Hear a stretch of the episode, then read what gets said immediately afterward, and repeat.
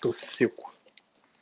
Salve! Seja muito bem-vindo, seja muito bem-vinda ao meu canal e a esse novo projeto, esse novo momento aí da minha vida, que é o lançamento desse podcast.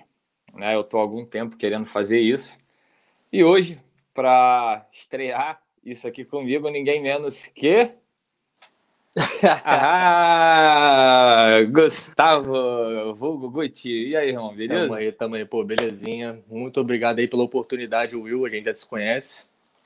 Mas agradecer aí pela oportunidade, agradecer pela galera aí tá acompanhando a gente também, esse projeto novo. A honra é toda minha, irmão. E vamos que vamos prosar, como dizem os pretos velhos, né? Vamos que vamos.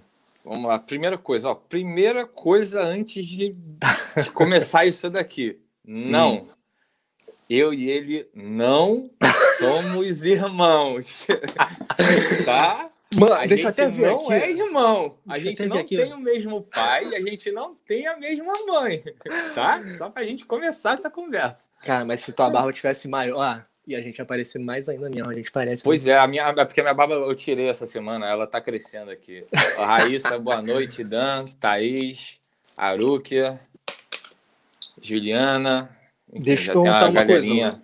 Ah. Se, eu, se eu sair daqui e mandar o link para alguém, vai, vai cortar minha, meu vídeo?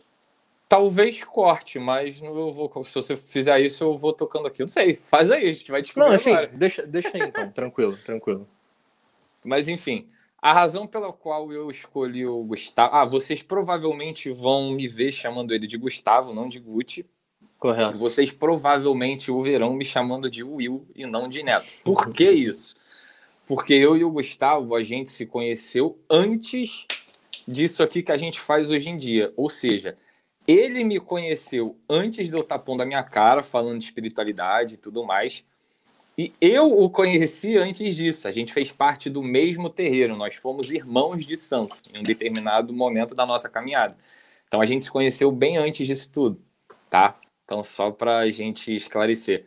E Gustavo, antes da gente começar a trocar ideia com a galera, que eu tô vendo qual dos dois foi adotado, a Juliana tá perguntando aí. Filha da.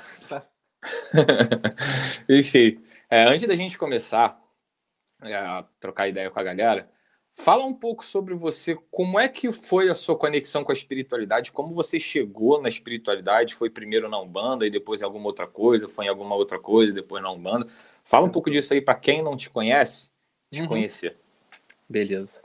Bom, mano, meu contato, primeiramente, com a espiritualidade, cara, foi já pequeno, assim, quando eu não tinha nem consciência do que que era, né? Com três anos, quatro anos de idade, eu fui saber isso quando já era macaco velho. Tenho essas, esses textos até hoje, mas com três, quatro anos, cara, foi meu primeiro contato porque minha mãe fazia cesta de café da manhã para vender, né? E aí, eu, quando era pequeno, ela ficava até tarde fazendo essas cestas e eu ficava, não dormia até ela dormir. E eu sentava uhum. na mesa, mano, eu sem saber escrever, eu não escrevia, não sabia nada, mano. Eu começava a psicografar símbolo, tá ligado? Que isso? Doideiro. Quando minha, ah. quando minha mãe falou isso, eu falei, pô, não, isso aí deve ser porque eu era criança e gostava de. Pra mim era porque eu gostava de escutar o barulhinho do lápis no papel, aquele. Entendeu? Uhum. Pra mim era isso. Mas aí, posteriormente, eu fui num, numa pombogira, Dona Colondina, meu coração. E ela chegou e lançou assim do nada, do nada. Tu sabia que tu psicografa desde pequeno, né? Eu falei, caralho, então é verdade, irmão. Que loucura. Só que, tipo, hoje eu não, não psicografo, pelo menos não daquela forma que a gente sempre vê nos uhum. filmes, né? De Chico Xavier uhum. e tal. Não dessa forma. É de outra forma, enfim, depois a gente entra nessa, nessa questão. Então, esse foi o meu primeiro contato, mano. E minha mãe, ela é do kardecismo. A minha família, por parte de mãe, a grande maioria, até falei isso na caixinha hoje do Instagram, é da, da Umbanda, do Candomblé, galera de Bangu, meus primos, primaiada toda é da Umbanda, do Candomblé, mas é frequenta, né? Não é, não é filho de santo, de não é médium, né? santo. É, uhum. não, não exerce a mediunidade, apesar de todos serem. E basicamente é isso, eu sempre tive esse contato com a minha avó também, ela sempre foi, ela trabalhou contra a vontade dela, né? Mas ela trabalhou Sei bem, entendo. É, desenvolveu. Só que naquela época, né, era um pouco mais sinistro. Os guias pegavam em casa, né, quando você não, não queria. Hoje a gente tem mais um livre-arbítrio e tal, mas naquela época, não sei se não sei não, né? Na verdade, era porque a religião tinha que se provar de alguma forma tinha muito médio inconsciente. Minha avó era inconsciente, então rolava até um certo tipo de, a gente pode dizer aí, possessão, né, mano? Uma possessão, só que não como a gente uhum. vê que é demoníaca, né? Do mal, né? Do uhum. mal, é uma possessão do guia dela. Estão buscando ela em casa. Uhum.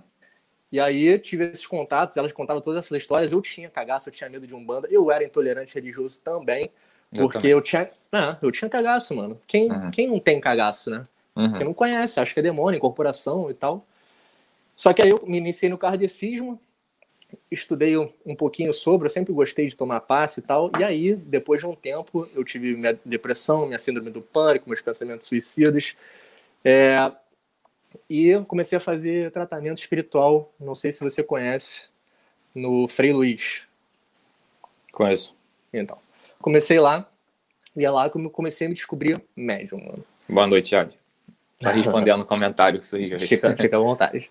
E aí, e aí, no Frei Luiz, eu me descobri médium. E aí foi lá que eu comecei a frequentar outros lugares.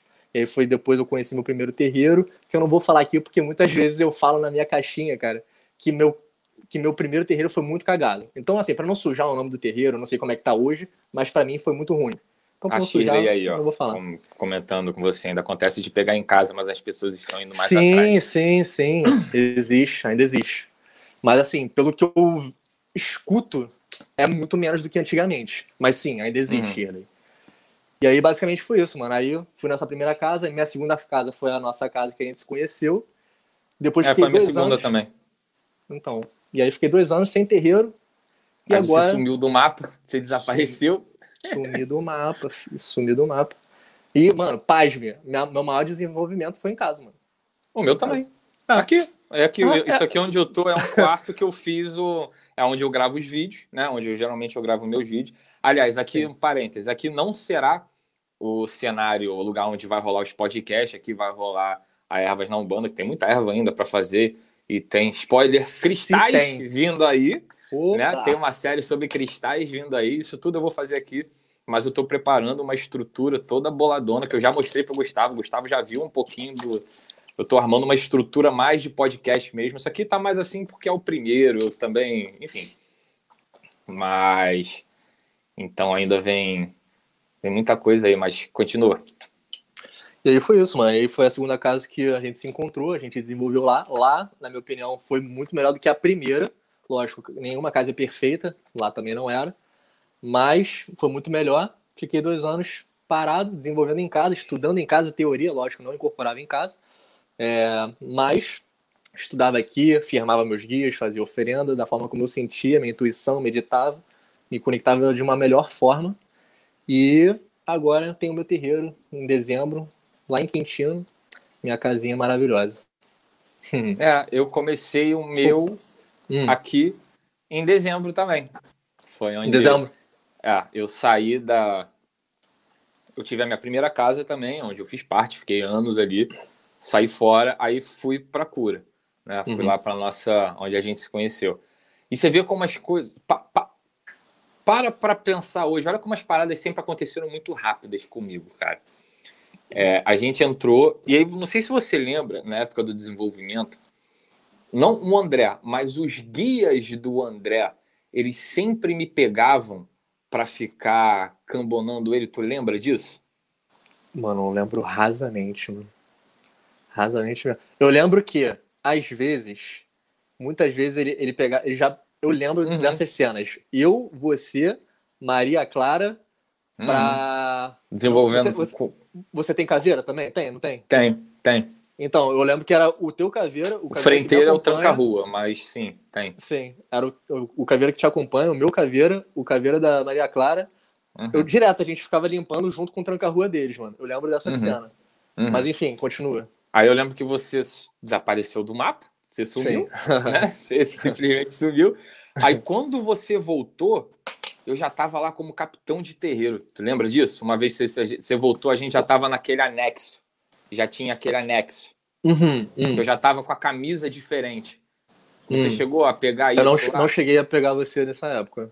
Mas eu, eu, lembro do anexo, eu já cheguei a frequentar então, no anexo. No, no anexo já era isso, que aí de, de, o, os guias dele me colocaram lá capitão de terreiro. E aí eu saí e, e, eu fiquei meses fugindo disso que eu tô fazendo agora, brother. Meses, meses, meses. Não queria. As pessoas que convivem comigo, elas sabem que eu não. Ah, essa Lila aí que mandou um, um oizinho aí, ó. Oi, Lila, tudo bem? Sim. A Lila é uma pessoa que conviveu comigo nesse finalzinho, assim, antes de eu fazer tudo que eu tô fazendo agora, sabe? Uhum. E foi. Uhum. Eu tive que lutar muito comigo mesmo, irmão. Foi pesado, foi difícil. Porque eu ficava tentando entender, né? Pô, será que é meu ego isso, cara? Será que não. Será que eu tô viajando na maionese? Uhum. Será que eu tenho que fazer isso mesmo? Não pode ser. Sabe? Eu fiquei meses, meses, até a hora que eu eu comecei a fazer, as pessoas começaram a me pedir ajuda, eu ajudava as pessoas e aí eu vi a coisa acontecendo. Aí é que eu falava, é, Maria da Doce, ai, acabou. Entendeu? E aí é, agora, cá, estou, cá estamos. Pois é, mano. Acontece, para mim também aconteceu assim. Na verdade, não foi nem igual você, mas foi de forma natural demais, mano. Uhum. Eu comecei com um vídeo falando sobre depressão com uma amiga, depois eu fiz um outro vídeo só expondo alguma ideia minha. Tem até hoje esse vídeo lá no meu Instagram, se caçar lá embaixo tu vai achar. Mano, e depois brotou a ideia que, tá ligado aquela Camila de Eu lembro tá do primeiro, eu lembro do primeiro, acho que o primeiro vídeo que você fez até hoje. Todo terreiro chat. Você você você fez um você apareceu, era, não sei se era o IGTV, você falando, fala galera, então eu tô aqui, é, hoje eu tô começando a dar minha cara tapa, então se você tiver esse aí, coragem, aí, alguma coisa. Eu lembro esse até aí. hoje desse vídeo. Esse foi o, o, segundo, na verdade, mas assim, que eu Eu lembro desse como o primeiro que eu, é. você, tipo, ó, galera, pá! É isso aí. E aí, mano, aquela, aquela Camila De Lucas que tá no Big Brother, tá ligado? Aham. Uhum.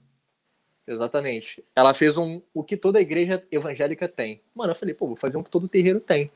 Mano, e do nada bombou, cara. O Renan do Umbanda sabia. Porque você, porque você, cara, você, eu acho que você foi o primeiro a pegar esse via. Porque eu vejo uma galera no TikTok fazendo uns negócios de comédia, assim, mas eu não vi a galera fazendo isso voltado para Umbanda. Você, eu acho que você foi o primeiro a ir nessa pegagem de, de humor e de Umbanda. Você, eu uhum. acho que foi o primeiro disso aí. Tanto que eu fui para um outro lado totalmente diferente de você. Só um parênteses aqui, ó, a Thaís falando. É uma luta intensa mesmo. A gente fica meio estranho pensando se a gente é uma doideira.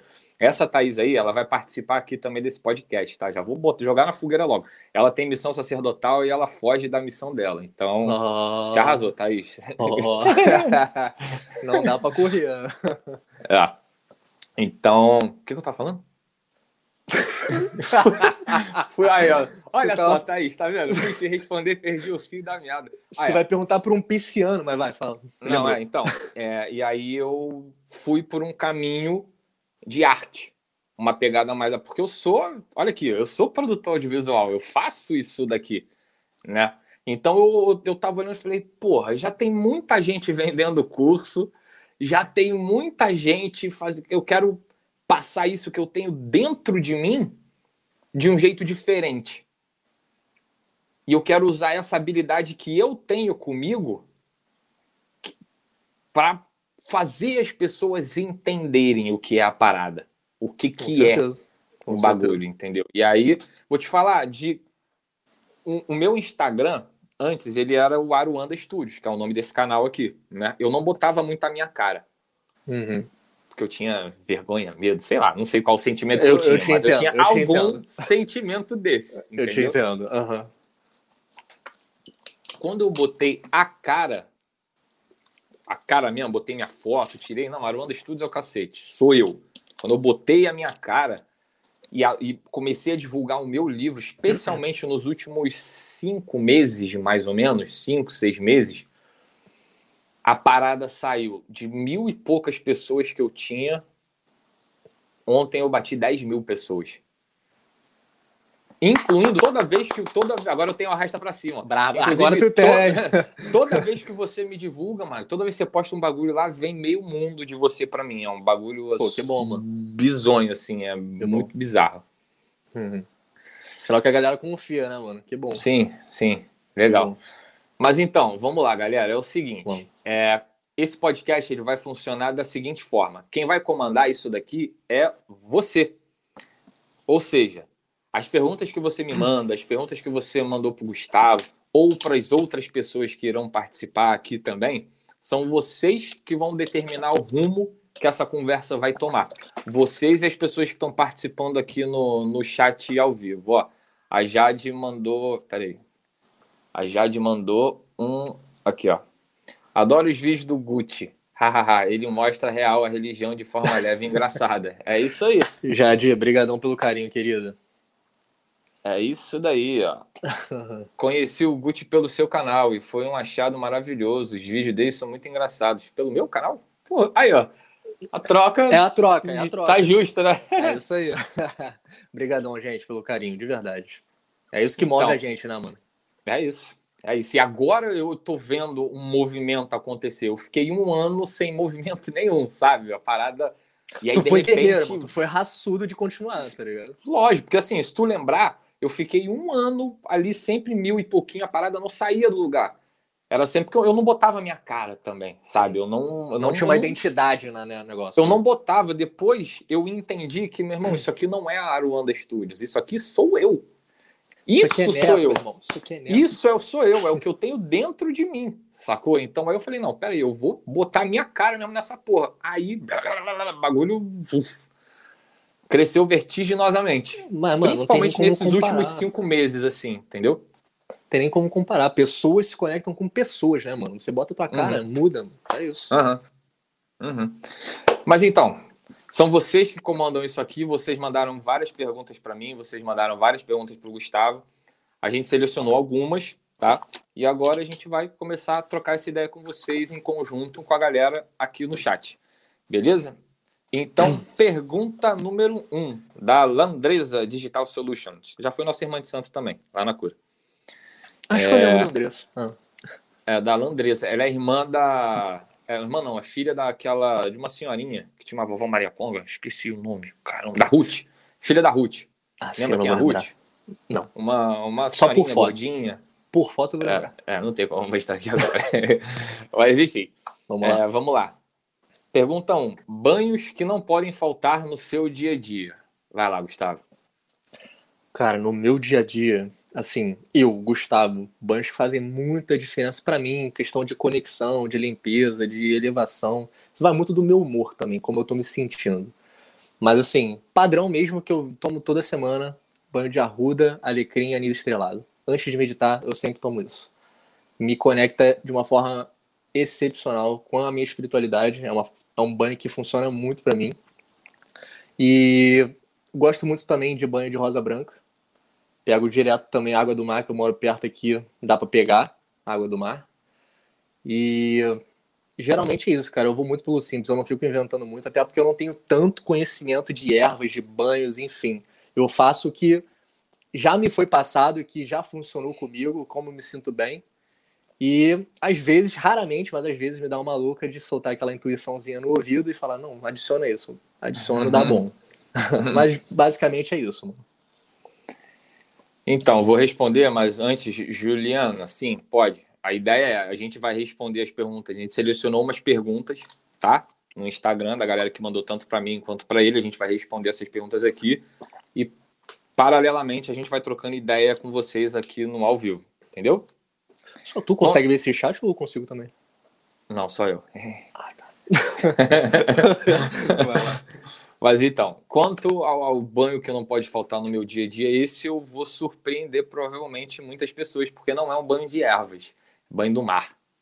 Banho do mar é uma parada que para mim assim, assim, eu sou filho de Iemanjá, né? Só que eu tenho um algo a mais aí nessa minha história com Iemanjá, que é o seguinte: a foda na qual eu fui concebido, né? A transa que gerou esta minha pessoa aqui, ela aconteceu, sabe aquela clássica que acontece assim, ó, você está no mar, ficando com a sua mulher, tal, tal, tal, tá aquela situação toda, aí você pega a parte de baixo do biquíni e faz assim, ó. Foi literalmente no mar, então. E foi literalmente no mar. Eu fui feito Isso. literalmente no mar, real. E eu sou filho de Iemanjá, entendeu? Então, assim, eu tenho uma ligação com o mar que é fora de. Assim, não tem banho de erva nenhum que chegue perto ao efeito que o banho do mar tem para cima de mim. o efeito que o banho do mar tem sobre mim, não tem nenhum outro banho de erva que se aproxime disso. Entendeu? Eu digo isso porque faço os banhos de erva, já fiz, estou passando para a galera o conhecimento que eu adquiri através do meu preto velho e de estudo, não é só preto velho, mas também de estudo. Eu acho necessário e importante passar esse conhecimento para as pessoas para que elas possam aprender a se defender por elas mesmas, sem ficar dependendo de alguém, falar faz isso, faz aquilo, né? Então, estou passando isso através do Ervas na Umbanda. Só que nada, nada, nada, nada chega perto de um banho de mar. O banho de mar, ele. Eu tô de ressaca, tô mal, dou um banho no mar, melhora. Ai, Direto da pra... fonte, né, mano? Exato, ah, um banho da. Banho de. Ai, para ficar sensualidade, mar.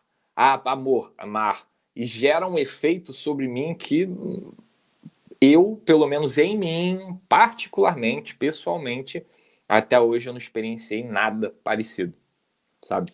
Mas é isso, né, irmão? Tipo, a intenção que você tá colocando ali naquele banco vai importar. Você tá no mar, você tá pedindo uma, pô, mais sensualidade, tu vai receber esse axé, mano. E é, é por aí, entendeu? Isso aí, Aruki, lava a alma. Lava, lava a alma, muito. total. Pra mim, é, o banho total. do mar, ele tem um efeito diferente. É, é completo. Totalmente, é, é. Completo. Assim, e é legal, porque eu sou filho de Iemanjá com Oxóssi, né? Então, em tese, os banhos de ervas também são legais. Porém, em mim, nada chega perto do, efeito que tem o efeito de um banho da água do mar. Entrar, mergulhar, bater minha cabeça na areia, no chão da água, pegar a areia molhada ali no chão da água com a mão, sabe? Eu faço um paranauê meu ali que a coisa flui num... diferente. Então, no meu caso, banho do mar. Perfeito. No caso do Gustavo,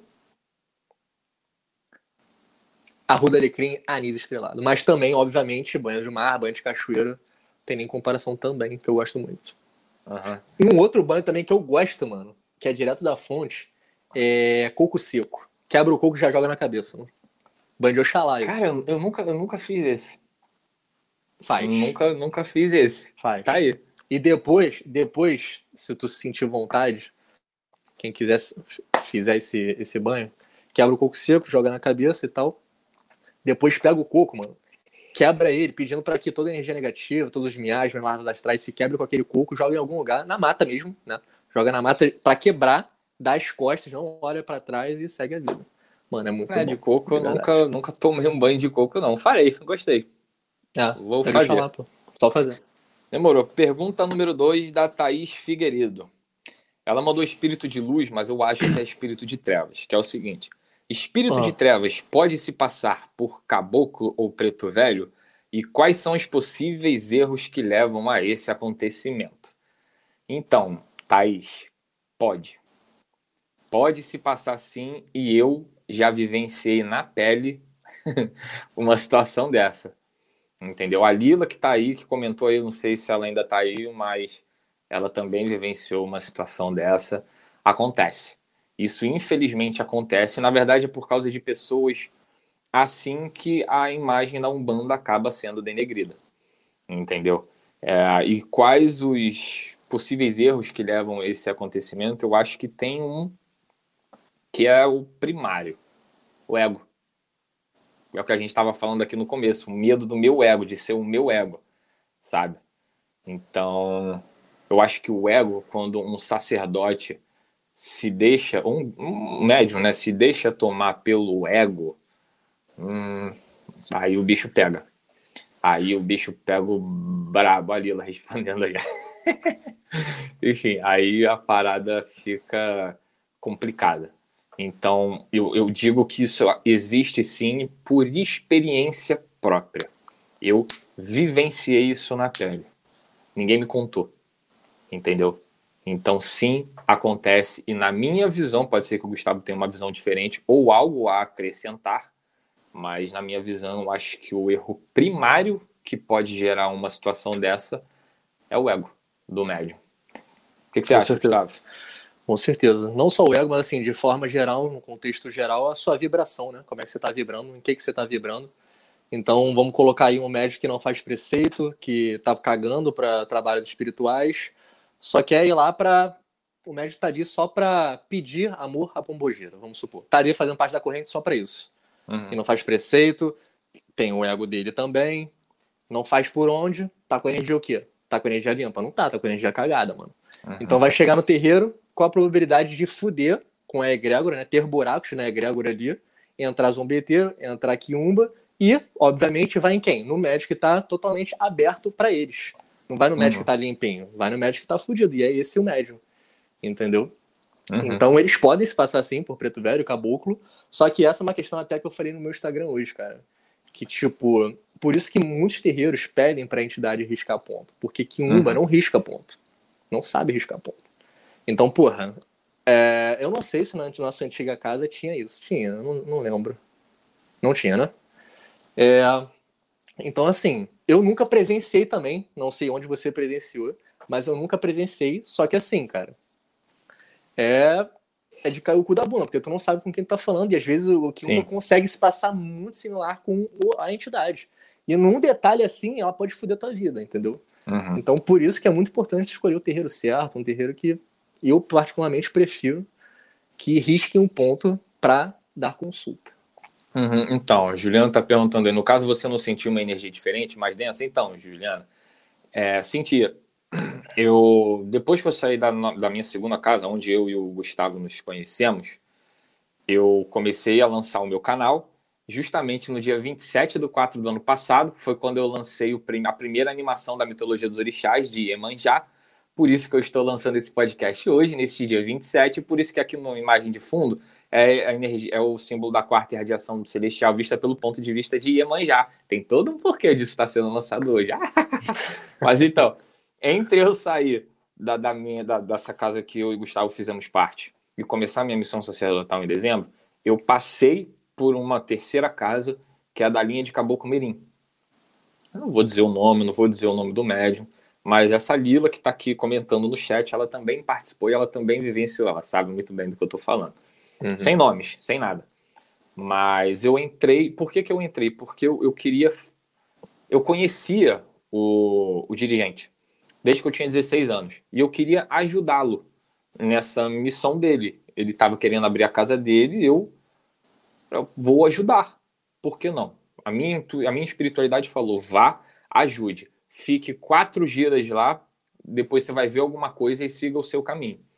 Eu fui. Fiquei quatro dias e eu sentia um negócio esquisito, alguma coisa não não estava legal. Entendeu, Juliano? Só que na quinta gira eu fui quatro. Na quinta, o médium incorporado de preto velho, ele me botou no meio do terreiro e ele zombou, tirou onda do conhecimento que eu recebi no meu livro. De todo aquele conteúdo que tem no meu livro, ele zombou daquilo. Tirou onda com aquilo. Quando aquilo aconteceu, ele me botou no meio do terreiro. E eu já estava sentindo um negócio esquisito ali, mas eu estava ficando porque eu conhecia ele, eu estava esperando passar as quatro giras, que depois alguma coisa me seria me mostrada. A coisa me foi mostrada. Na quinta. Aí eu entendi, ok, hum, beleza, não fico mais, vou seguir o meu caminho. Depois eu vim descobrir que ele ficava falando mal de mim pra cacete pelas costas, porque ele era todo enciumado comigo. Hum. Só que na época eu não sabia disso, mas eu sentia. Quando eu saí, depois outras pessoas saíram e essas pessoas vieram me contar sem eu falar nada, sem eu perguntar nada, simplesmente seguindo minha vida. Entendeu? E ali eu vi que não, eu tinha sim que ter participado daquela é, Gregora, primeiro porque eu queria entender como funcionava a linha de Mirim. Eu queria saber como, como era isso, entendeu? Porque eu já tinha participado de uma Umbanda que era a dita tradicional, a popular, uma Umbanda que era bem puxada para a Umbanda Sagrada, a Casa de Cura, onde eu e o Gustavo fizemos parte, e eu queria entender como é que funcionava a linha de Mirim. E eu conheci o cara desde que eu tinha 16 anos, então eu fui lá entendeu? Então, sim, eu sentia, mas é como você está dizendo aí. Um preto mas você velho jamais você... faria isso. Não, em hipótese jamais. alguma, um preto velho nunca faria um negócio desse. Entendeu? Então, quando eu vi isso acontecer, ali eu tive o sinal de é, realmente eu tinha que ficar quatro giras e a quinta me deu a resposta que eu estava esperando para seguir o meu caminho. Aí eu segui o meu caminho e comecei a minha própria missão sacerdotal aqui. nesse quartinho aqui onde eu tô, onde eu faço meus vídeos, onde eu tô fazendo essa live. Deixa eu perguntar, você acha que foi um quiumba ou você acha que foi mistificação isso? Cara, porque se o médium não gostava de você, muito provavelmente ele tomou a frente, né? Ou Sim, nem tinha então, entidade ali, né? Eu, eu, eu acho que pode Por ser influência, um talvez. Duas, pode ser um pouco das duas coisas. Assim. Sim, uma influência, né? Não, ah, na minha visão, não existe isso de preto velho botar uma pessoa no meio de um terreiro e tirar onda com a cara desta pessoa no meio do terreiro. Isso não existe. Não esquece, não, não, não tem isso. Isso é humilhação, mano. Exato. Aí ele fazer isso, aí o pai dele querer tirar onda com a minha cara e a mulher dele tirar onda com a minha cara, eu fiquei calado. A Lila tá aqui, ó. Essa Lila que tá comentando aí, tudo é aprendizado. Ela viu isso acontecer comigo. Ela sabe do que eu tô falando. Não vou dizer o nome de ninguém aqui, não vou dizer o nome do lugar, não vou dizer o nome de nada. Porém, isso aconteceu. E essa Lila aí, ó, ela é uma testemunha disso. Uhum. Entendeu? Então, quando eu vi essa situação, eu falei, é, mano, eu, o que eu estava sentindo não estava me enganando, estava sendo verídico. Realmente, eu estava sentindo uma coisa que não era legal e isso se mostrou. Então, eu uhum. acho que pode ter uma mistificação ali e pode ter uma coisa já que não é legal ali. Porque a partir do momento em que eu estava sentindo uma coisa esquisita, vi essa coisa sair e depois descobri que ele ficava metendo o sarrafo em mim por trás, pelas minhas costas, entendeu? Não tem coisa boa ali. Com certeza não, mano. Então, assim, por mais Entendeu? que tenha sido mistificação, foi também influência de sim, qualquer sim, coisa ruim, né? Sim, sim. É aquele, aquele pai de santo que gosta de mostrar que é superior, que sabe mais do que todo mundo, fica falando mal de Adélito, de Alain Barbieri, de não sei o quê, de Picano, de Beltrano. Já conheci, só, porque tem, só porque tem uma visão diferente. Então, acha que sabe mais, acha que só a visão dele é a visão suprema, é a visão universal, ele se acha detentor do conhecimento cósmico, e ele não é nada disso. Entendeu? Então, é, é, infelizmente são situações como essa e pessoas como essa que denigrem a Umbanda. Sim. Que é uma pena. Uma pena. Né? Vamos lá. É... Pergunta número 3. Como faço uma boa proteção para minha casa, Gustavo? Mano, eu vou sempre pelo simples, né? Quem me conhece, quem me acompanha, sabe que eu sou vou pelo simples. Então, assim, além da ok, copo de sal grosso com carvão atrás da porta, espada de São Jorge, defumação e blá blá blá, firmeza em casa. Além disso, cara, tudo é reforma íntima. Não adianta você fazer isso e você ser um bosta. Entendeu? Uhum. Você ser um filho da puta e fazer o mal. Porque, mano, não tem firmeza que segure a legião de Kiumba que vai seguir a tua vibração, entendeu? Então, assim, primeiramente, principalmente, é a tua reforma íntima. É o que você está fazendo, sua honestidade, sua verdade, a luz que você está emanando. Depois, é isso aí. Você firma teu anjo da guarda, você firma teus guardiões. Eu sei que tem doutrina que não gosta de firmar os guardiões em casa. Eu acredito que sim, eu gosto disso. E é mais uma proteção para tua casa. Espada de São Jorge. É, turmalina negra na, na entrada de casa, eu gosto bastante. É, se você tiver a possibilidade de fazer uma, uma firmeza de Exu na porta, isso é muito bom também. Mas eu vou sempre pelo simples, que é copinho de sal grosso, carvão atrás, da minha porta do quarto tem, na porta de casa tem. E meu anjo da guarda sempre firmado e, graças a Deus, nunca deu nada de ruim, defumação também direto. E é isso. É, então, eu faço do Gustavo minhas palavras. Eu comecei, Yara, da seguinte forma: eu colocava uma vela e um copo d'água. E só. Só fazia isso. Mas eu ativava isso aqui, ó. Com certeza. O segredo tá aqui. Hoje você está vendo um Congá aqui, ele, tá, ele, ele, é, ele é maior para cima, né? Essa aqui é a sua parte de baixo, ele tem três níveis aqui. Só que antes isso aqui não era um Congá. Hoje qual é a proteção que eu tenho para minha casa? Um Congá e uma tronqueira, que você não está vendo, mas ela tem aqui. Então assim, minha casa está bem protegida. Tanto que, até esse presente momento, ninguém da minha família teve Covid. Ninguém da minha família morreu de Covid. Graças a Deus. Então eu, eu entendo, pô, beleza, estou fazendo algo certo, a gente está blindado. Legal. Mas é tudo isso que o Gustavo falou.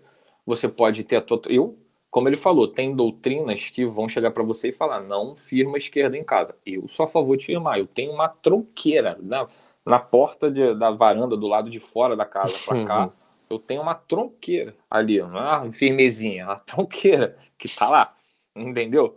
Então, assim, vai do que você pode fazer, o que você pode bancar. Tem isso Com também, certeza. entendeu? Se o dinheiro tá apertado para você, então põe uma velinha de sete dias, não tem dinheiro para uma vela de sete dias, põe uma vela normal. Uma vela normal, um copo d'água, fecha seus olhos e coloca a tua energia ali. Com, aí tira um tempo e fica conversando com a vela. Eu sempre falo isso para as pessoas, ficar falando mesmo, como se fosse esquizofrênico, sabe? Ah, babá, babá, conversa, Esse é o sentimento, com a vela, Esse é o sentimento. troca uma ideia com a vela, como se você estivesse falando com o teu psicólogo, ou com o teu melhor É amigo, ou tua melhor amiga. Pede, agradece, pede proteção e se você não tem dinheiro para fazer mais e se você não tem conhecimento, porque isso é importante também. Ah, hoje eu quero firmar Exu. Não é. Você tem que entender o mínimo do mínimo do mínimo do que, que é, de como é, de como funciona para poder firmar Exu. Se você não sabe, não vai fazer. Aí Com põe uma certeza. velhinha, um copo d'água e tá tudo certo. Entendeu? Já tem um conhecimento, faz um negocinho a mais. Acende uma vela de anjo de guarda, uma- um, um copo d'água, uma, uma vela. Acende para algum guia, para algum orixá, um preto velho, põe um cafezinho, um cachimbo, um- uma vela preta e branca, ou só branca. A, a cor, ela ajuda, mas ela não é o mais importante da história. Acende uma para Exu na porta de casa, ou na porta da varanda, do lado de fora, no chão, no chão, não no lugar em cima, no chão, que fique bem claro, entendeu? Coloca ali uma cerveja, uma vela, ou um espumante, uma vela, uma cachaça, uma vela, um uísque, uma vela. Vai no simples e ativa tudo aqui. Entendeu? Acho que essas são as formas Esse, Mas- Isso que você falou, mano, é o principal de fato, é a intenção. Porque muita gente, infelizmente, principalmente os leigos, mano, acha que quantidade é qualidade, né? Uhum. E a qualidade é isso aqui, mano, como você Uhum. falou. Então, pô, a pessoa acha que, porra, pra tua casa estar protegida, qualquer coisa, você tem que riscar um mapa todo de ponto no chão, botar 300 mil velas e tal. Não precisa disso. Não Uhum. precisa. Uhum. Então vamos lá. Pergunta número 4. Raíssa Ade. Ade, não sei como se pronuncia. Essa é legal, porque tem a ver com o meu livro. Hum. Você acha que a novela A Viagem serviu para que as pessoas conseguissem ter uma visão melhor sobre o que é o mundo espiritual? Eu vou começar respondendo essa porque eu acho que sim. Eu acho que, primeiro, a novela A Viagem, eu, eu era apaixonado por essa novela quando eu era pequeno. E eu não, não conhecia o espiritismo, mas alguma coisa ali já me atraiu logo de cara. E se você leu o meu livro, quem quer que você esteja assistindo isso, se você já leu o meu livro, então você sabe que por A mais B, Deus ou universo, ou a fonte primordial, universal, ela está passando um conhecimento para a humanidade através do audiovisual. Isso está acontecendo de acordo com a minha visão. A minha visão não é a visão suprema, não é a verdade suprema, não é nada disso, mas é a minha verdade é a minha visão. E baseado nessa visão, eu estou vendo um monte de coisa que eu fui avisado que aconteceria, de fato acontecendo no mundo. Então eu tenho que acreditar nessa visão, uma coisa que as coisas estão, uma vez que as coisas estão acontecendo, entendeu? Então, baseada na energia do quarto filho, da quarta irradiação celestial, que é essa energia que eu trabalho, a minha Umbanda, eu acho que sim, eu acho que tem muito mais por trás da criação da novela A Viagem do que as pessoas acham que tem. Entendeu? Essa na minha humilde opinião, obviamente. O que, que você acha, Gustavo? Eu não posso nem opinar porque eu nem lembro dessa novela. Eu só lembro dos memes dessa novela. O Se for a que eu tô Alexandre- pensando, esse assessor aí, É, eu, só lembro, eu só lembro dele. Mas assim, o que eu vi fez bastante sentido. Mas se você viu, tá falando que faz sentido, então é isso. Não tem como eu opinar porque eu nunca nem lembro da novela toda, né? uhum. Aí daí vem o Nosso Lar, que é um filme ótimo também. Nosso lá é perfeito, né? É muito bom. Sim, já tá na hora do segundo livro. Calma, Maruca, calma. Esse, conhece- esse- foi muita coisa que veio nesse primeiro livro. Então, no, no momento certo, se tiver que vir alguma alguma outra informação a mais, vai, vai vir em forma de livro. A Aline está perguntando o seguinte: e como brindar nossos bichinhos de estimação? Pois sempre ouvi dizer que quando nos desejam algo ruim, pega tudo neles e eles acabam doentes, alguns até morrem. É verdade. Uma das missões de gatos e cachorros é servir como para-raio. Uhum. Essa é a função. Porque você já viu como um cachorrinho te ama incondicionalmente? Você já parou para pensar nisso, Aline? O cachorrinho ele tem, ele é um ser muito evoluído, que ele veio aqui com um propósito, propósito de dar amor. incondicional. Entendeu? E parte desse propósito é puxar para ele muitas coisas que poderiam ir para você. Entendeu? Então a forma como você tem fazer tem como de fazer isso é benzendo, não, não com água, mas dando um passe no seu cachorro, ativando, ou no seu gato, ativando uma energia ali. Passa entendeu? uma espada de São Jorge, uma é. ele bate folha nele, faz Exato. se for reikiana. Ah, se tiver um charuto, um cachimbo de preto velho, para fora, faz uma, faz uma ativação, ativa algo ali. Mas mesmo você ativando, você tem que ter em mente que essa é a função dele. Então, se acontecer alguma coisa com ele, faz parte da missão dele. Entendeu? Ah, vamos lá. Pergunta número 5. O maior desafio dos umbandistas. E aí? Profunda? É, essa é, é profunda, irmão. Cara, o maior desafio do umbandista, cara, é o maior desafio de todo ser humano, na verdade, né? O autoconhecimento que é, é sempre difícil lidar com as suas sombras. E, na Umbanda, você é, bota na sua cara as suas sombras, uhum. principalmente gira de esquerda, mano. Uhum. Gira de esquerda joga na tua cara todas as tuas sombras. E assim, quem não tem maturidade de aceitar isso, aceitar que você é imperfeito e tal, não vai se dar bem na Umbanda, mano. Não vai se dar bem, na verdade, em lugar nenhum, porque em algum momento isso vai servir para você, você vai ter que aprender isso, cara. Então, assim, é... principalmente isso, cara. É de fato, se cuidar, ter esse autoconhecimento. Uhum. Na minha visão, o maior desafio é na aceitação da nossa própria sombra. Uhum. Na aceitação que nós não somos perfeitos, que a gente tem muito que aprender, na aceitação da humildade. Isso foi um. Eu, eu tomei muito na cabeça. Eu falo de novo por experiência. É, foi, foi pesado esse Total. aprendizado para mim. Não foi um aprendizado do tipo, yeah! Não, foi.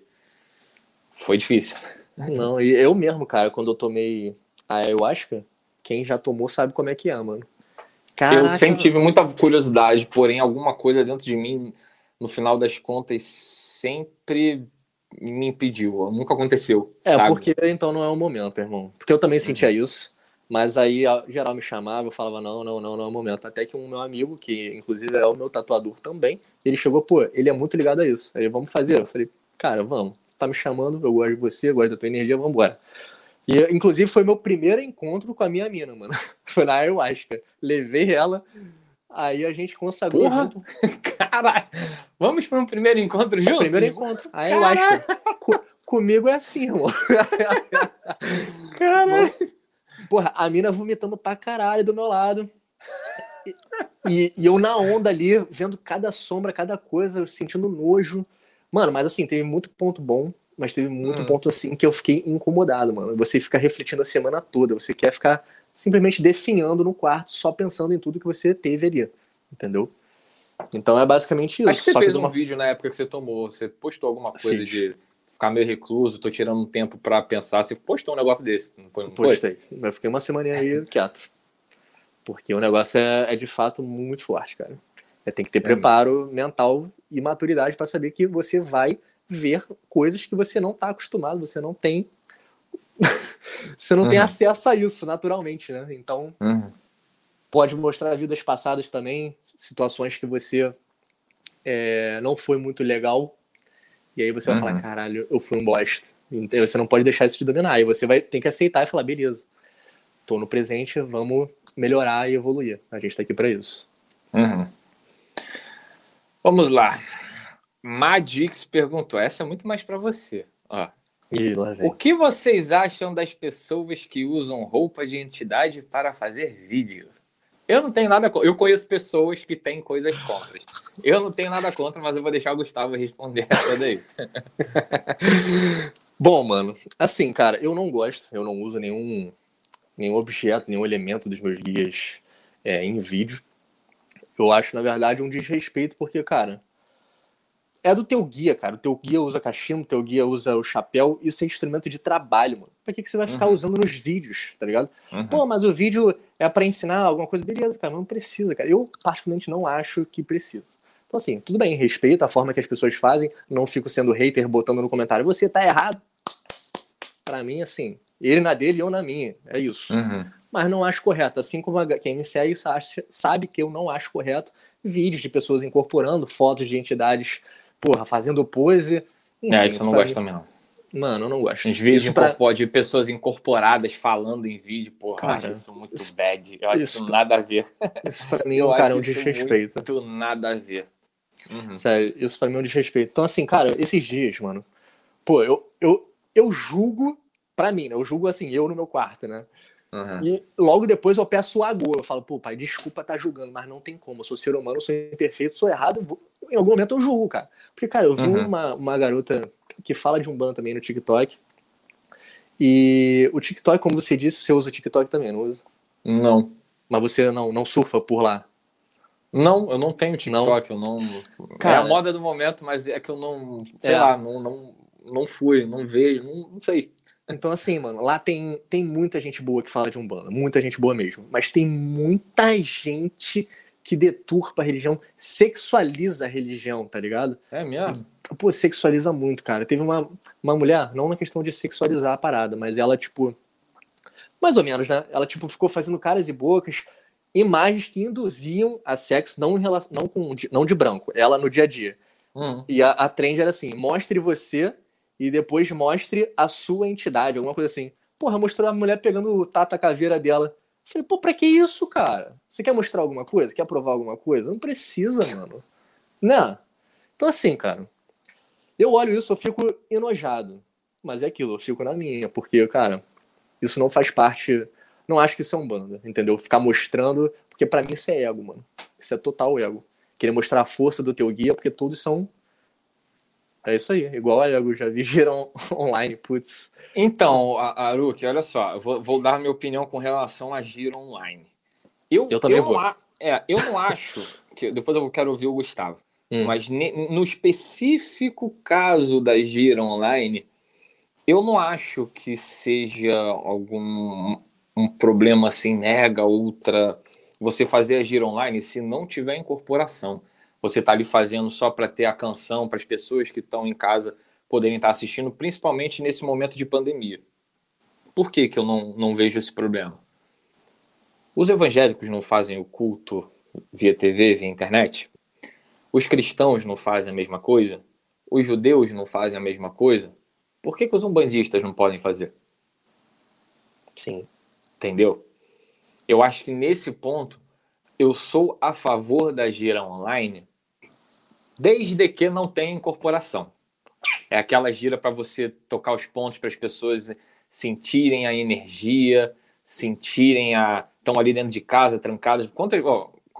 O meu primeiro terreiro, eu sei que ele já está fechado há um ano, há mais de um ano. Ele abriu uma vez, duas vezes, mas está fechado.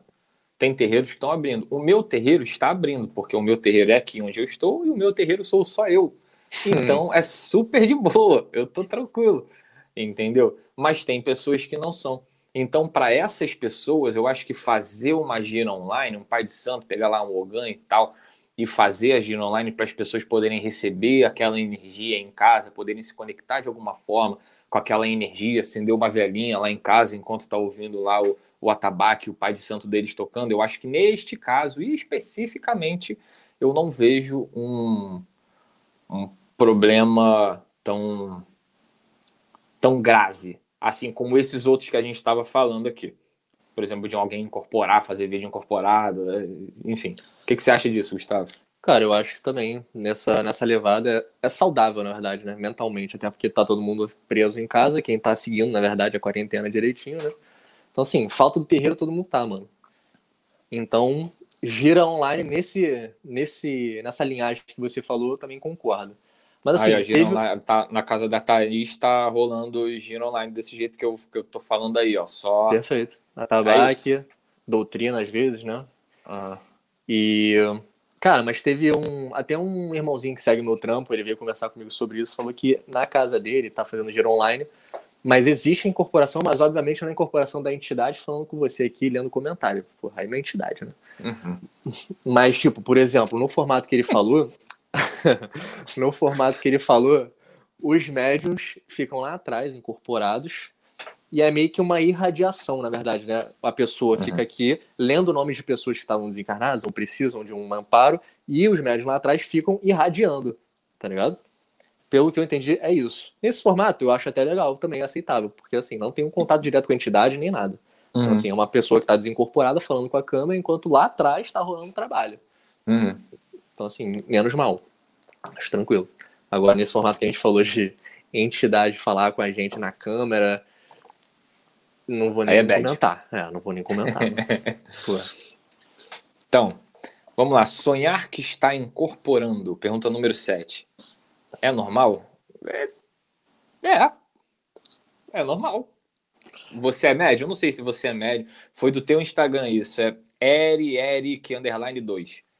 Não sei se ele é médium, se ele não é médium. Se você não for médium, quer dizer, todos nós somos médium. Espero que você esteja entendendo o que eu estou falando.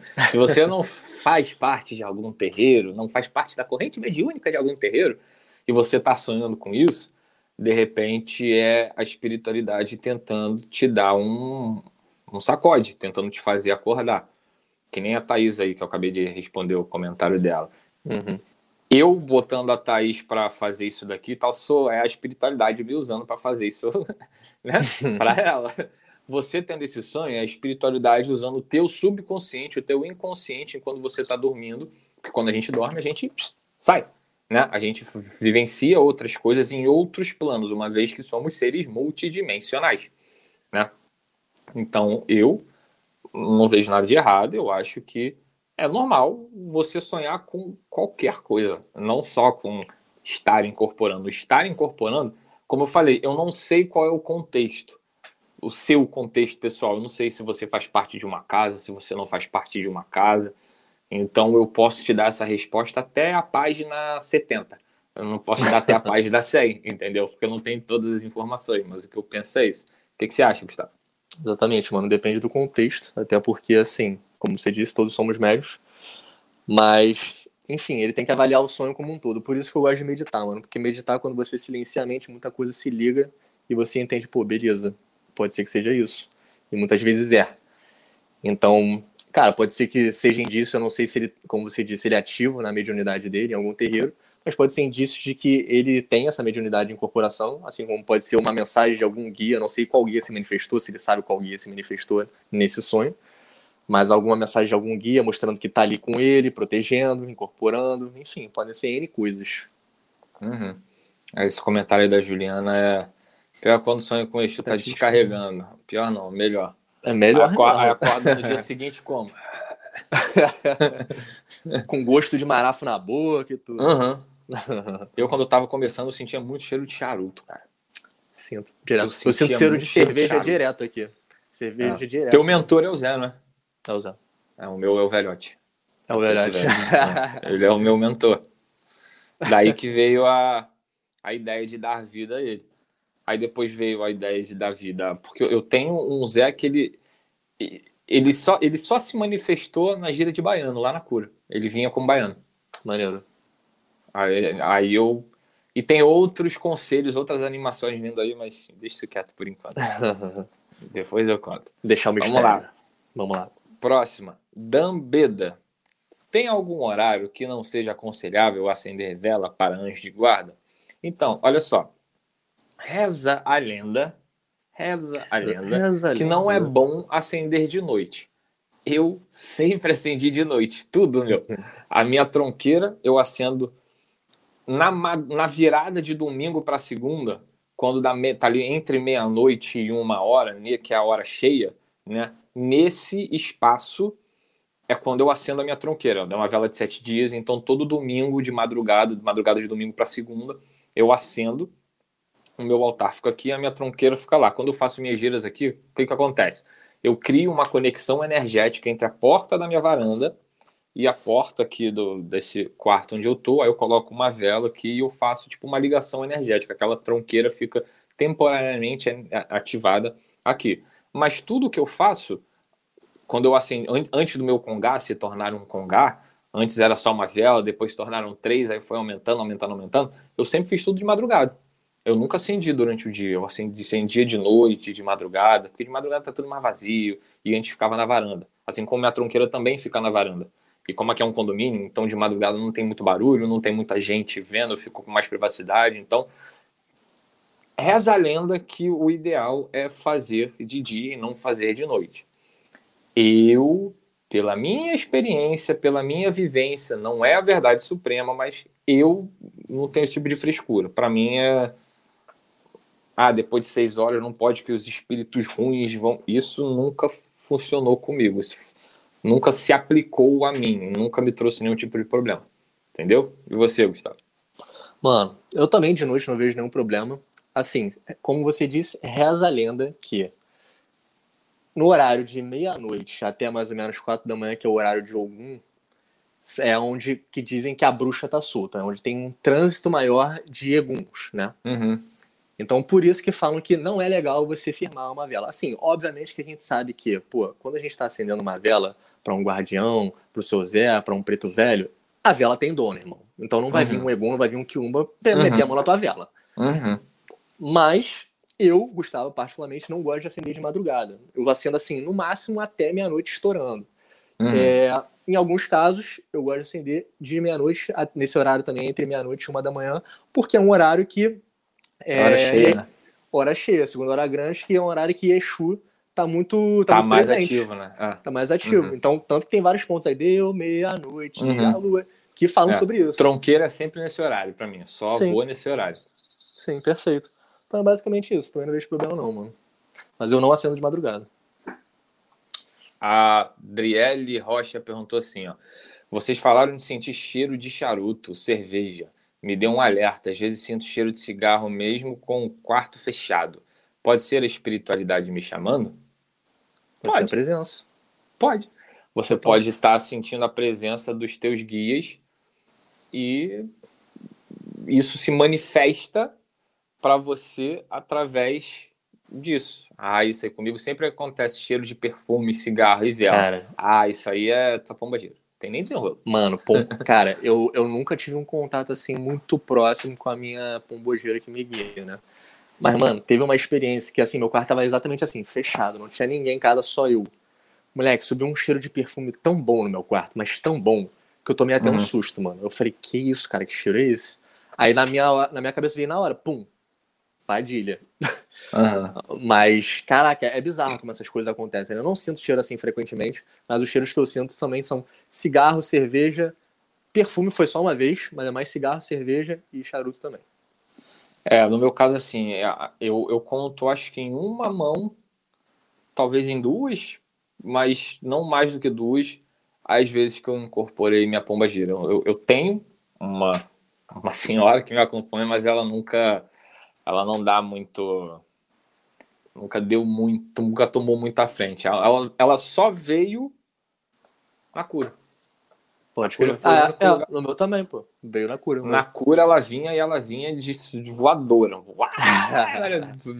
Tô aqui, porra. Arukia mandou. Gucci, você tem intimidade com a falange dos cagans, cagans, cangaceiros? Cangaceiros. Cara, eu assim, não conheço muito bem a falange dos cangaceiros, mas assim, lá na minha casa onde eu frequento, a falange dos cangaceiros ela é junto com a dos boiadeiros. E assim, Hum. pra mim, eu tinha um boiadeiro. Pra mim, eu, eu tinha um boiadeiro que me, que me acompanhava. Só que eu descobri frequente, recentemente, desculpa, que ele deu um nome e falou que era cangaceiro. Então, assim, eu Olha tô, só. é, eu tô começando a, a entender mais um pouco dessa linha. Então, para mim é muito recente dizer sobre eles, porque ainda não sei muito bem. Eu vou até estudar isso. Mas é isso. Ah, eu sobre as velas, eh, Juliana. Eu acendo vela para Exu e para Gira no quintal dos fundos da casa. Eu poderia acender na frente também, porque na real eu queria deixar fixo no quintal do- dos fundos mesmo. Pô, se você quer deixar fixo no quintal dos fundos, não precisa botar na frente, deixa nos fundos. Eu acho que se você. É aquilo que eu digo, a, a intuição, ela nunca falha. Se a intuição, se você tem dentro de você, quer deixar nos fundos, por que, que você está conjecturando a ideia de colocar na frente? Deixa nos fundos. Tá tudo. Tá tudo... ter, ter a proteção atrás e na frente. Ah, mas a, a espiritualidade é sábia, não precisa Sim, botar sim, atrás com e na certeza. frente. Com certeza. Você, se a sua intuição não tá te apontando para isso, então segue a tua intuição. Deixa parada só nos fundos. Entendeu?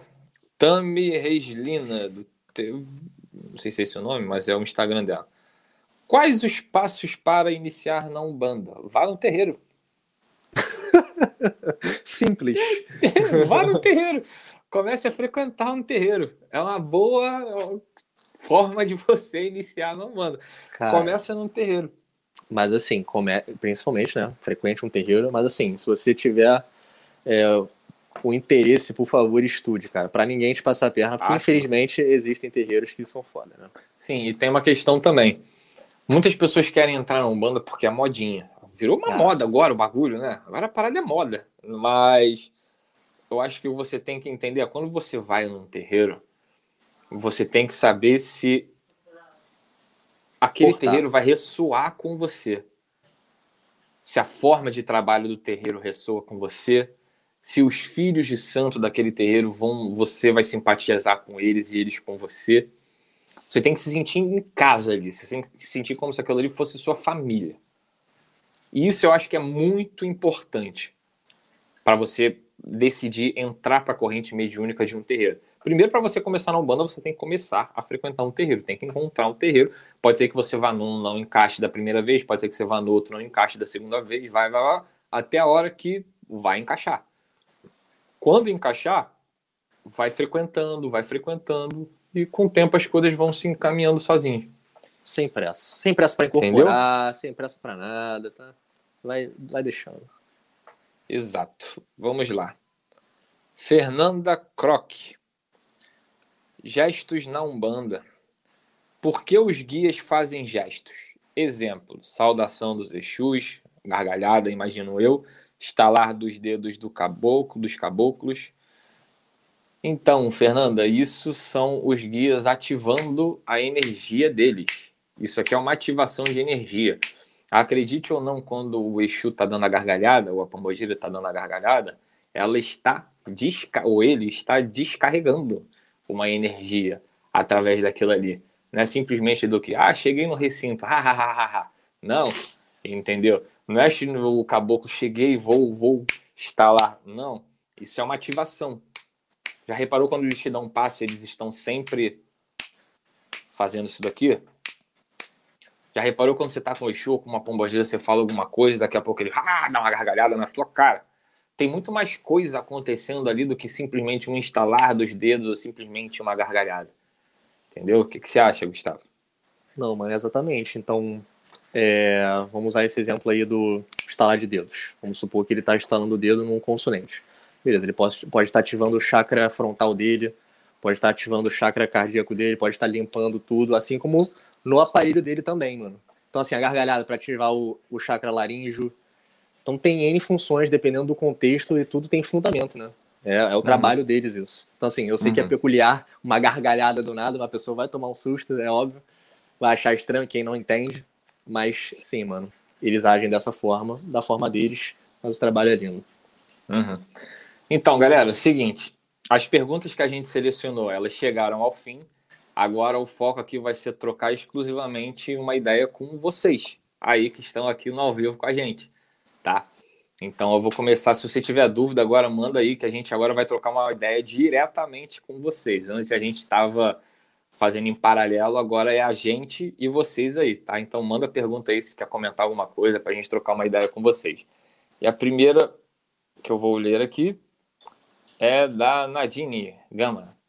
Quando eu saía à noite, sentia minha pele com um perfume totalmente diferente ao que eu tinha usado. Então, como a gente explicou, né, Gustavo? De repente, você está sentindo a presença de quem te guarda, de quem te brinda, de quem te protege. E você, como você não trabalha com a espiritualidade propriamente dita, essa é a forma que o seu subconsciente se conecta com essa energia superior. De repente foi uma proteção também para você. Aí, Gustavo, qual a opinião de vocês sobre pais de santo, sobre pais de santo que cortam as guias dos filhos que saem da casa? E aí? Cortam as guias dos filhos que é, saem da casa? Provavelmente deve se arrebentar as guias.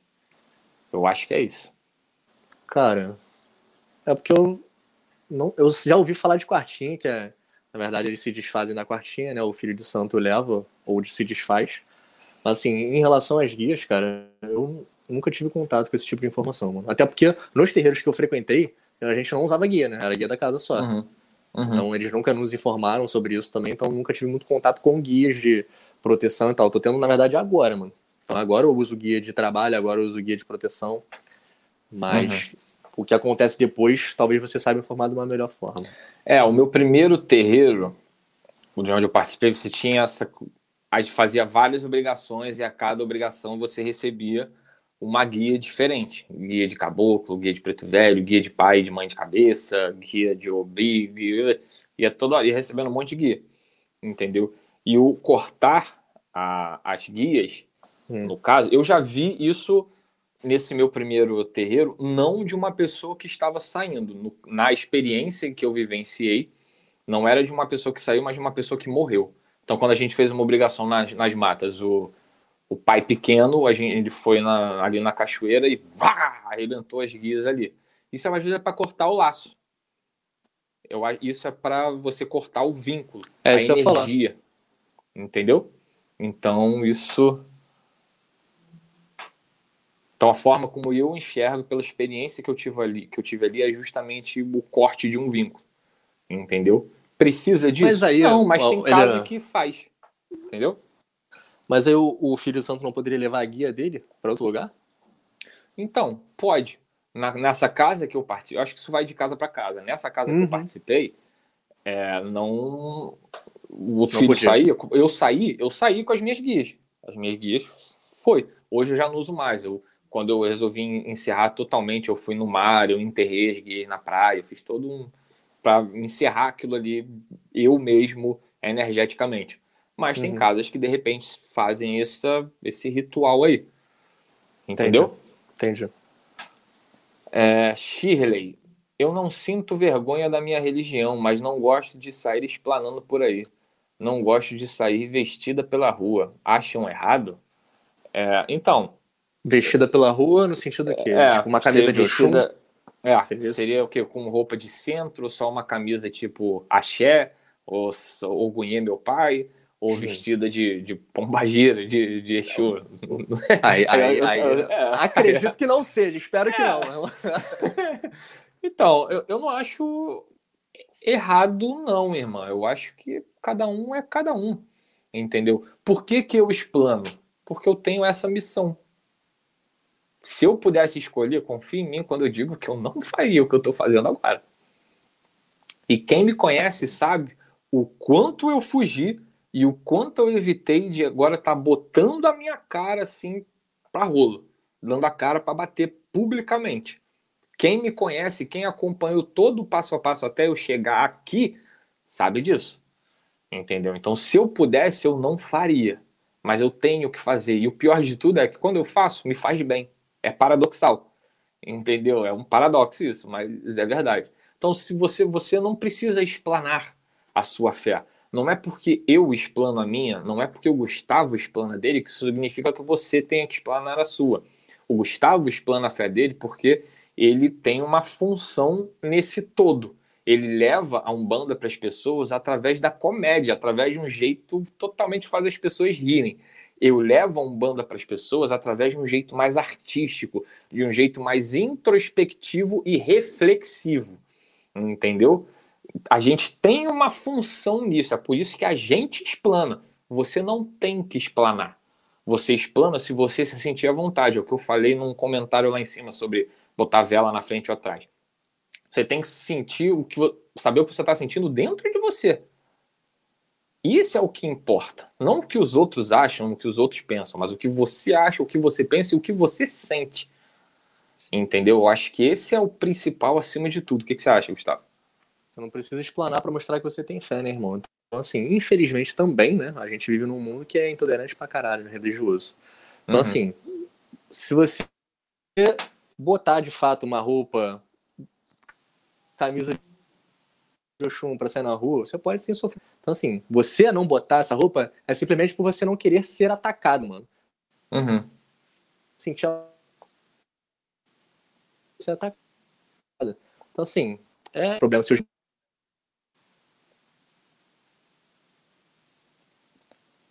Acho que o Gustavo. Alô? Tá me ouvindo? Foi. Deu uma travadinha aí.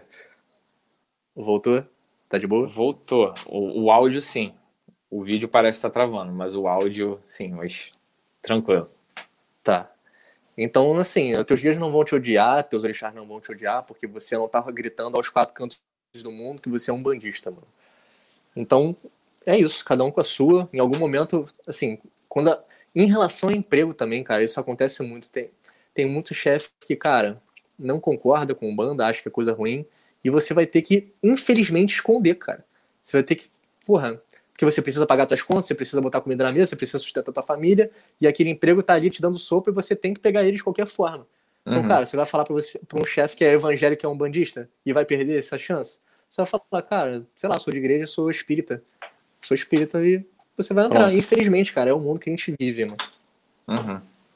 Não? É isso. Então, Mas siga você não tá negando sua, sua. Fé, cara. É, não é porque você não está explanando que isso significa que você está negando a sua fé. Significa que você não, não. tem obrigação de explanar. A sua fé é a sua. O meu particular, quando eu estou me conectando com a minha fé, quando eu estou fazendo os meus trabalhos, isso você não vê, isso ninguém vê. Vocês veem isso daqui, isso aqui sim. Eu quero mostrar, eu quero aparecer, eu quero mostrar, passar adiante a visão da espiritualidade que eu carrego dentro de mim. Agora, quando eu estou de fato me conectando com a minha fé, com a minha espiritualidade, sou eu e eu. E ninguém está vendo isso. Então ninguém tem que ver a sua fé. A sua fé é você que não tem que nem ver, você tem que sentir. Exatamente. Então tá tudo certo se você não explana, contanto que você tem a sua fé dentro de você e tem orgulho de carregar a fé que você carrega dentro de você. É o principal, tu não precisa provar nada para ninguém. Entendeu? Ó, essa aqui, uh, acho que você vai gostar, hein? Aí, vamos lá. Ó, eu, eu, eu, Vocês acreditam em ufologia e acham que tem alguma ligação com a Umbanda?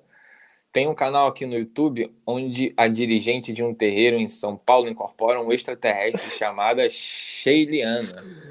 E aí, começa aí, Gustavo. Caraca, isso é brainstorm, hein, irmão? Mas assim, linkando com esse lance de ufologia e incorporar extraterrestre, a gente pode citar aí Chico Xavier, né, mano? Sim. Chico, Chico Xavier, ele é, dizia que tinha essa, intercedia, na verdade, mensagem de extraterrestres e psicografava isso, se eu não me engano. Então, assim, eu não tenho muito contato com essa, essa doutrina, né, essa religião, mas eu total acredito em ETs, mano. Em, em tudo, OVNIs e tudo mais. Até foi confirmado ultimamente, né, recentemente, pelo, uhum. Pelos Estados Unidos, aquelas filmagens. Assim, acho super interessante. E assim, se aconteceu com o Chico, mano, pô, isso tá suscetível a qualquer médico que tenha a mediunidade, a vibração correta para se ter contato com eles. É comum? Uhum. Não. Mas dá para acontecer, né, mano? Então, eu acredito muito em ufologia. No meu livro, não sei se você leu, provavelmente não, pela pergunta que você fez, mas no meu livro eu tenho um capítulo que eu falo só sobre ufologia. Entendeu? E eu, eu verdadeiramente acredito que nós somos seres multidimensionais. E os nossos guias também são seres multidimensionais. Então, na condição de seres multidimensionais, já são extraterrestres. Vivem além da Terra. Não vivem na Terra. Se não vivem na Terra, são extraterrestres. Ponto. Perfeito. Entendeu? Então, eu, eu, particularmente, eu acredito na ufologia. Eu tenho um texto que talvez isso se desenrole em um livro. Talvez. Olha o spoiler que eu vou dar aqui agora. Mas tem um texto que eu tenho postado esse texto, já com vários outros posts, tal. E aborda ali a história do meu preto velho. E o meu preto velho, ele se apresenta como um preto velho porque ele se conectou a mim através da Umbanda. Porém, o meu preto velho, ele é também o que a galera da ufologia, ele seria, se eu não me engano, um almirante de uma supraconfederação intergaláctica, alguma coisa assim, eu não sei, de cabeça, tá? Porque eu entendo da ufologia até a página 10 ali, entendeu? Mas entendo, mas procuro me conectar com essa energia. Tanto que a terapia que eu passo no meu livro, ela se conecta com isso. Eu falo de, de universo, de galáxia e de tudo mais. Do quarto universo primordial, de Nebadon. Tem tudo isso no meu livro, tá? Hum. Então, sim, eu acredito. Sim, eu acho que muitos dos guias que estão na Umbanda, eles também não são apenas isso. Eles são muito mais do que isso. Eles se apresentam dessa forma na Umbanda porque esse é o arquétipo que existe dentro da Umbanda. Correto. Entendeu? Agora, quando eles saem da Umbanda, o mesmo espírito que é um Exu Caveira, ele pode ser um médico num, num trabalho de kardecismo. Já presenciei ele pode até ser... isso, mano. Exato. Na cura. Uhum. Exatamente. André. Entendeu? É. O, o meu, então, o meu preto velho, ele além de ser o meu preto velho, quando eu fiz as cirurgias de espirituais lá na cura, quem fazia era o médico, era o preto velho. O meu preto velho se apresentou como um médico, um arquétipo totalmente diferente, um negócio totalmente... Outra roupagem, não. Mas era ele. Mas é outra coisa. E eu, e eu pude vivenciar isso na minha pele. Falei, caceta! No caso do André, era o Caveira e era um médico lá. No meu caso, era o Preto Velho, que também é um médico. Uhum. Entendeu? Então, eu te digo isso, irmã. Eu, particularmente, eu acredito, eu curto muito essa ideia. Eu, tá? Não é verdade suprema, não é verdade. Provavelmente vão ter sacerdotes que vão falar que nada. Eu acredito porque eu acredito em tudo. Eu acredito que tudo faz parte do todo e que a Umbanda é só um próximo estágio evolutivo que a humanidade precisa conhecer e precisa abraçar para que depois a gente chegue aonde a gente precisa chegar, que é um lugar onde as pessoas não dependam mais de religião, mas elas encontrem tudo que elas precisam dentro delas. Entendeu? Então, eu não, eu não acho que a Umbanda seja esse próximo estágio por ela ser melhor do que as outras. Mas é para elas entenderem que Deus, a fonte primordial universal, não tem religião. Quem tem religião são os homens. Entendeu? Então, essa é a forma que, pelo menos, eu enxergo e eu acredito em relação a Umbanda, com relação à ufologia, com relação à ufologia, Umbanda, dentro desse quebra-cabeça chamado o todo. Entendeu? Perfeito, mano. É isso. Ah, vamos lá, Juliana. Às vezes ofereço alguma fruta para os guias. O que devo fazer depois? Posso comer? Devo entregar em algum lugar? Porque às vezes é difícil ir a algum ponto de força por ser longe. Quer responder essa primeiro? Cara, assim, na minha visão depende, né? Depende do que você tá botando de intenção ali naquela, naquela oferenda. Então, por exemplo, se eu boto uma oferenda cheia de doce pro, pro Erei que me acompanha, o famoso Pedrinho que todo mundo fala. se eu boto uma, um prato cheio de doce aqui para ele, Guaraná e tudo mais, e peço que ele descarregue tudo que tiver de ruim é, na minha vida, nos meus caminhos, naqueles doces, Aquele doce vai estar impregnado, eu não vou comer, mano. Mas uhum. se eu peço para que ele emante naquele doce, pô, leveza, prosperidade, tranquilidade, plenitude mental, só coisas boas, aí eu como. Uhum. Então, para mim, depende da intenção. É, é isso, como ele falou. Eu, no, no, primeiro terreiro que eu participei, a gente não tinha o costume de ir nos pontos de força para fazer para fazer a firmeza, para oferenda, para fazer o que quer que seja a gente fazia dentro do terreiro. Então, uhum. quando acabava, distribuía-se a comida, fruta, ou o que quer que fosse para as pessoas. Entendeu? Então, o que você deve fazer? Se você quiser fazer e deixar no ponto de força, você vai estar sujando o lugar. Né? É. Mas você pode deixar, mas você vai sujar o lugar. Você pode depois. fazer em algum lugar, deixa ele energizando, como o Gustavo falou, dependendo do que você for fazer um descarrego, um negócio ali, você não vai comer, pelo amor de Deus. Você joga no lixo, tá tudo certo. Agora, se não for para um descarrego, se não for nada pesado assim, come. E tá tudo de boa. Não e vai acontecer. Feliz. Exatamente. Jade, acredito que todos nós passamos pela fase de aceitar e responder tranquilamente para as pessoas qual a nossa religião. Acho importante falar, até mesmo para quebrar os tabus e entender o que é um banda mesmo. Profundo. Profunda essa daí, acho que ela tá respondendo àquela. A uma live. Sim, sim, total. É, eu concordo. Não que a irmã que não exponha a fé dela tá errada. Não está errada, até porque espiritualidade para mim é que nem sexo. Não tem certo e errado. Vale tudo. Se te conecta com a fonte primordial universal, então tudo tá valendo. Ah, vamos ver. Exato. Para, para. Cadê, cadê, cadê, cadê? Daqui a pouco a gente já vai acabar, tá, galera? Só. Sim. Vamos ver aqui uma pergunta. Essa é pra você, ó. Queria, Aruka, queria os vídeos do Gucci sobre os elementais. Cara, eu não faço sobre elementais porque, assim, meu conhecimento é muito escasso. Elementais, elementares é muito básico. Então, assim, me uhum. falta estudo. Eu não, tudo que eu falo na minha página, eu não falo assim da boca para fora para ganhar like, para ganhar seguidor, para nada, mano. Eu falo o que eu sei, eu falo com base nas minhas, nas minhas experiências, nos meus estudos. Então, assim, eu posso sim começar a estudar sobre alimentares para abordar de uma forma mais leve, de uma forma bem humorada, assim, para trazer um entendimento melhor. Mas agora não é o momento. Mas agradeço aí pela, pela dica. Uhum. Então, é isso, galera. A gente já está aí há quase uma hora e meia né? Acho que tá bom por essa primeira vez. Gratidão a você aí que participou ao vivo com a gente. Muito, muito, muito, muito, muito, muito, muito, muito, muito obrigado. Você sabe como é importante para mim, como eu estava ansioso por isso, né? Obrigado, Gustavo. Gucci? Não, Gustavo. Obrigado, Gustavo. para você, Gustavo. Obrigado, Gustavo. Gratidão, irmão. Gratidão por ter você, topado mano ter participado disso aqui comigo. Você sabe o quanto isso aqui é importante para mim. Então, muito, muito, muito obrigado.